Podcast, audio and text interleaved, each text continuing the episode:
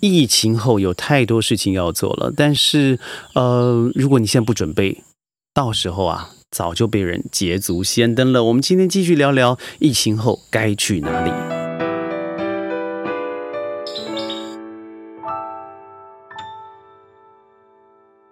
欢迎各位加入今天的宣讲会，我是轩。在我们的制作疫情后。的这个专辑的同时，事实上，世界的疫情啊，真的没有好转哦。看看现在的印尼，呃，确诊人数在七月初达到了二月的八倍。马来西亚终于破万，我说终于好像有点幸灾乐祸，事实上不是的，因为我就是当身处在这里头的人。呃，从两千、四千、五千、八千、九千，昨天达到了一万三千多。那这个数字，它。不只是一个数字，它背后所代表的真的是很多的家庭。我看到台湾的数字，虽然确诊人数不高，但死亡率却远远大过于这个 WHO 所公布的指数。那中间一定有更多的无症状感染者，或者是筛检不足的状况。那中国的广州在上个月的爆发，而现在泰国居然也破万了。那。在日本，上个礼拜七月三号已经达到了每周周周在东京就破千。呃，在邻近的国家里头，除了赶紧的施打第一季、第二季以外，现在也在第三季的考量叫 booster。最近说了，如果你打了第一剂，千万不要再忙着第二剂，因为让所有的人民施打以后才是比较重要的方式。那我也认同这个方式。呃，如果让所有的人都可以先拥有一剂的权利，那我们先有了再抢好嘛，那可能会世界好一些。所以我做疫情后的原因，也是因为我们生活现在显。显然的，已经进入了一个完完全全的大转弯了，和我们从前想的未来要怎么样，我小时候要做什么，未来的世界可能怎么样，都已经不一样了。所以在疫情后这一系列的节目里头，我但愿可以带给所有的听众朋友、呃观众朋友们一个新的想法，也就是我们生活不会因为疫情而停止，不论你在哪里，你都可以做很多的事情。譬如说，我现在好了。呃，我现在人在川林，那我身后各位应该不太相信吧？就有一只很大的四脚蛇，就在它每天都会过来拜访，找些食物吃吧，因为现在是榴莲季。昨天在哦，不是昨天，今天早上。呃，五点半左右，我被在旁边的一个小小的水沟吵醒了。我觉得那个声音应该不太是像呃这个四脚蛇的声音，我就特别的啊出来看了一下，灯没有全亮，所以我看到了很可爱的两只呃山猪，一只白一只黑啊，很可爱，好像家畜的感觉，在找寻食物吃。可能我拿相机的声音太大声了，才咔一下，它就跑走了，所以我拍了一个不太清楚的视频，但。我觉得我们才是 invader，我们是侵入者，我们侵入了人家本来生存的环境。据说川林在开发之前，嗯，在这里还有大象，所以我当初听到大象的时候，我下巴真掉下来了，真是我还没想到真的有这样子的原始物种啊出现在我这个地方。那世界在做一个很大的调整，这个调整需要多久我不了解，但是的确人类最对于尤其是工业革命之后，对于世界的伤害啊，真的太大太大了。不妨吧，我们换个心情，就把这两三年当做一个世界的调整。我们和病毒的共存，而人也学习谦卑，而了解世界变迁的真实性。而我们现在的气候变化已经到了，你不再做任何的，不能说调整，我认为是强大的改变。人只是走向灭亡而已的事实，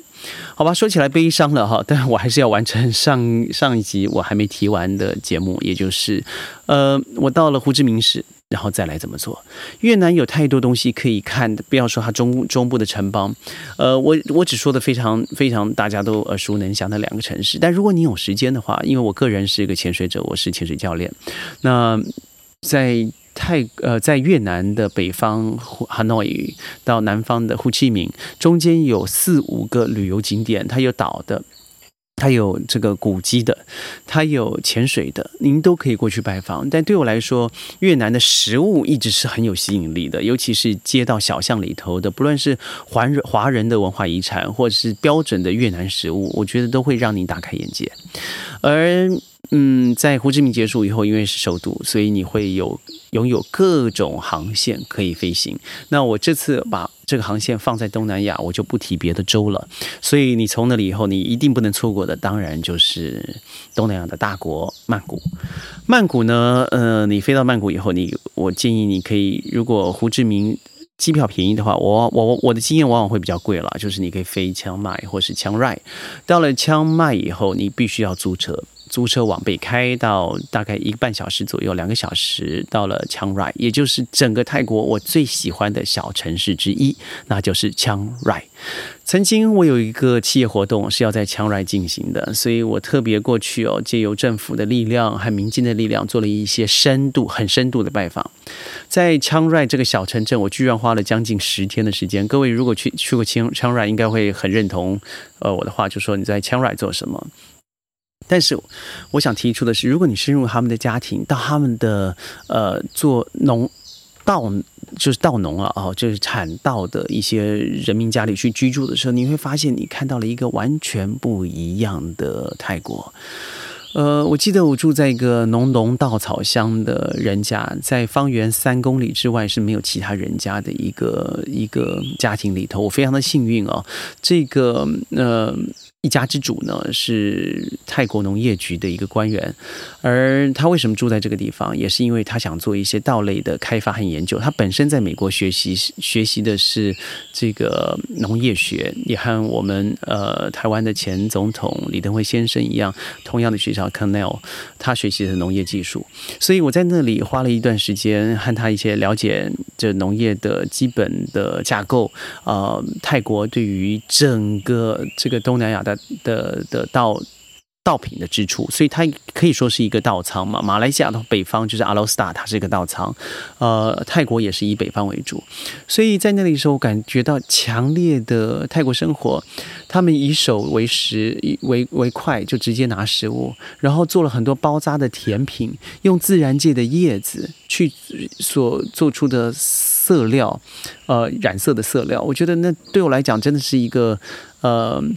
嗯，姥姥进庄园啊，进大观园里头看到的一切，我从来没想过的泰国，所以我非常建议您，然后去一个很俗气的北方，你会看到三个国家的交界，也就是我们知道的这个金三角。你在那里仰观着呃缅甸，然后看着另外一方面的柬埔寨，我觉得那一幅你可以回想到过去以前毒枭在那里的畅行，所以你会看到罂粟花的博物馆。呃，在枪 r 完成了以后，你可以到枪麦，枪麦的话千万不能错过，当然就是每个人都会去的 Sunday Market。事实上，Sunday Market 不是 Sunday 而已，只是对于观光客它是 Sunday，但对于在当地居住的朋友们，那是每一天都有这个 Market。你可以只是出现在不一样的地方，规模不一样，大小而已。至于 Sunday Market，那蛮恐怖的，就是你必须要有非常好的脚程，它加起来大概十几公里哦，你全部算起来，我从来没有完整走完过。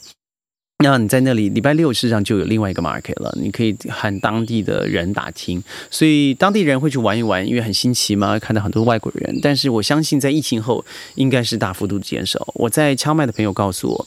呃，Sunday market 现在都不像 market 了，因为外国人减少了以后，本地人去的也少，因为本地人每天都可以在不一样的 market 买到相同的东西，何必挤到 Sunday market？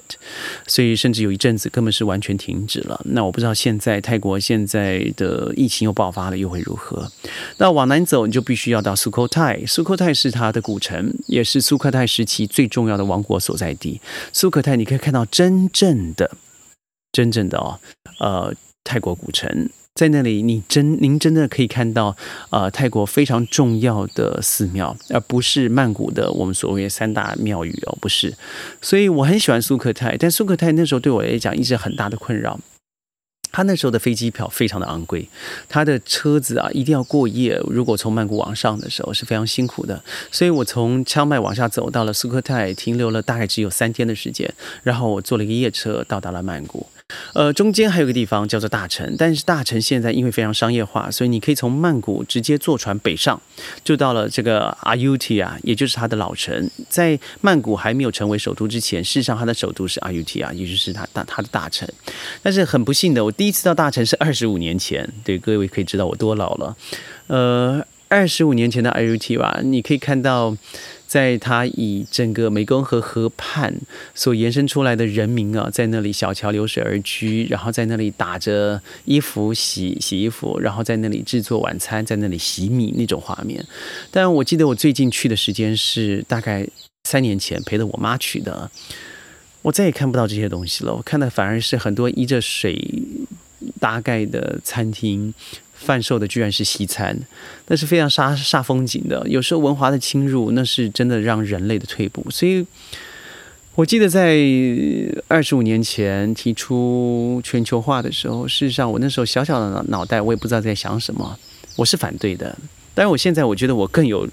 更有一些理论基础，或是我个人的经验来来说反对，但我知道我不可能反对的，反对得了他。那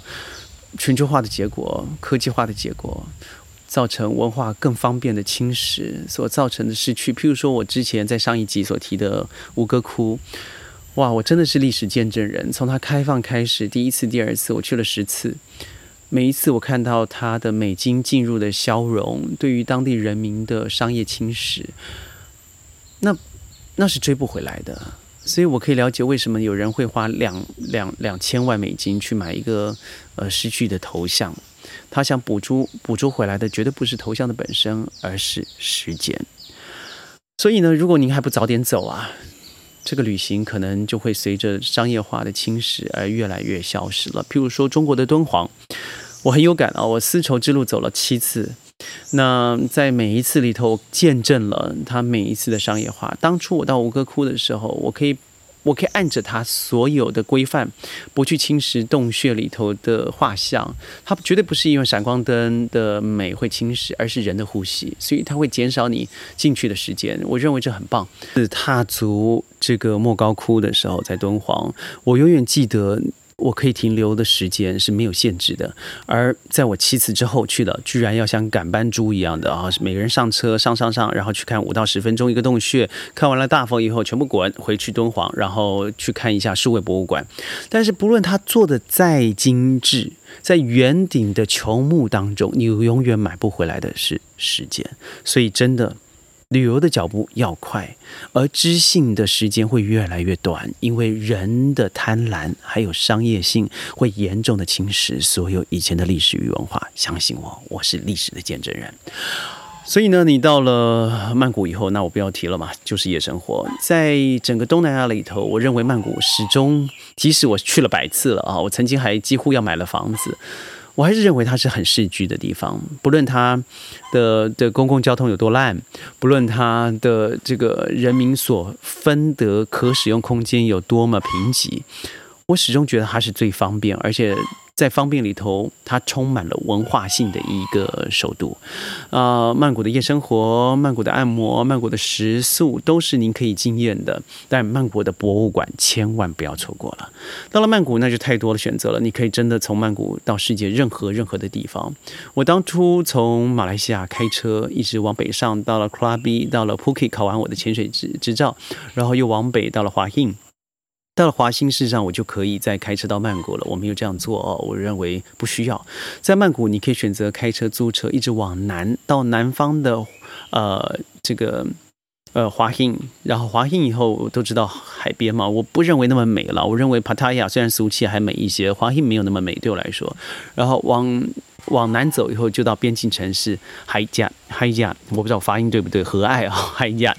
呃，华哎呀，我度了度过了好多的华人新年，哎呀，我在那里大概去了应该有五十次了吧，因为对马来西亚最近嘛，哈，你要去泰国就开车进去就好了，所以往往到了北方的都市阿罗斯达、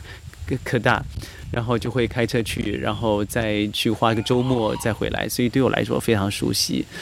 海加的生活很简单，很轻慢，但是我觉得它也是一个蛮值得拜访的小都市，因为它的海边桑克拉有个很好的大学，我去那里做过演讲，而在桑克拉旁边呢，有很漂亮、很漂亮的餐厅哦，它就在海边，所以你在那里可以吃到各方的食物，还有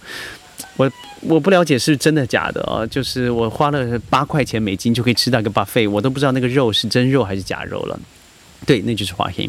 嗯，我想我东南亚的旅程在这里做个简单的结束。东南亚太多地方了，因为时间的限制呢，轩每一天在云端里头跟你分享十五分钟的世界大世界大事。在疫情后，我们要活得更好，记得不要放弃任何可能的希望。宣讲会，下一次再见，拜拜。